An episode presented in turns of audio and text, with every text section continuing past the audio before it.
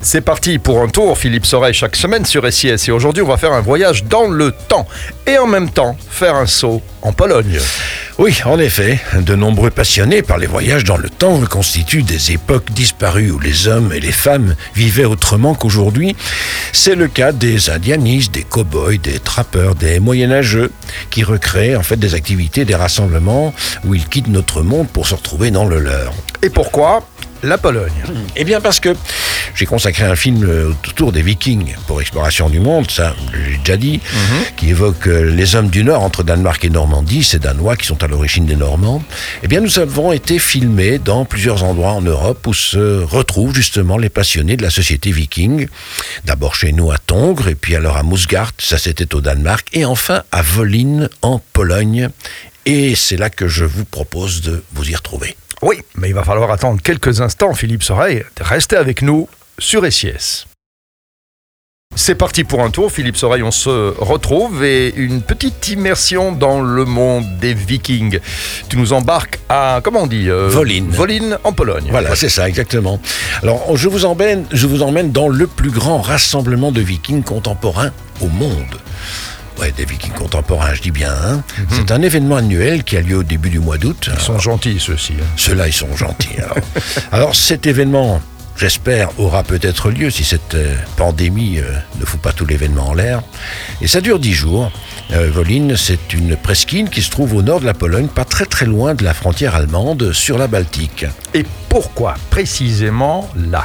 Eh bien, parce que Volyn fut un comptoir commercial au temps des Vikings.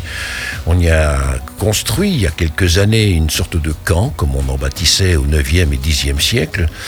Euh, camps qui ont donné des villes contemporaines et des ports. Donc, le site de Volyn était tout à fait légitime pour org- organiser la reconstitution qui réunit plus de 2500 Vikings. 2500 Vikings, femmes et hommes euh, mélangés euh, Oui, alors, tout à fait. Et ils font quoi pendant une semaine? Ah bah ils vivent en viking, ils s'habillent, se coiffent en viking, ils dorment, ils mangent, ils dansent, ils boivent, ils s'amusent Enfin, en il faut- viking. Ils font tout en viking, quoi. Tout en viking. Je, voulais Voilà. bien, je voudrais bien voir comment ça se fait Ah là. Bah, c'est spectaculaire. Il faut venir voir le film. hein. Ah. Alors voilà, c'est vrai qu'ils viennent souvent entre amis, même en famille, avec des enfants de tous les coins de l'Europe, même des États-Unis ou même du Canada.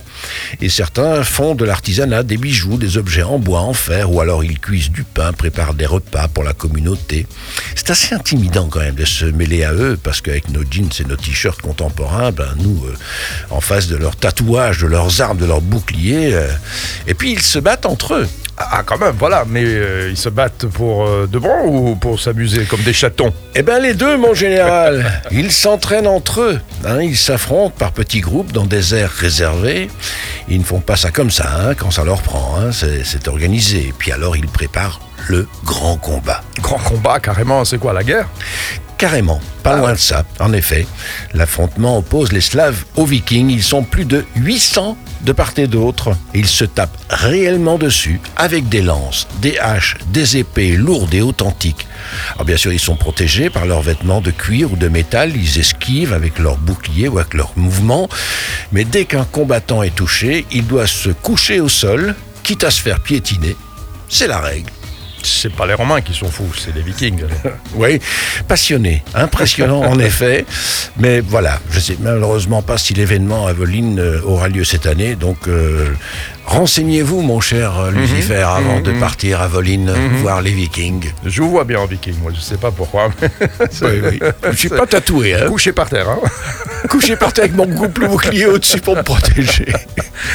À très vite, Philippe À Sorel. très bientôt, oui. Sur SIS.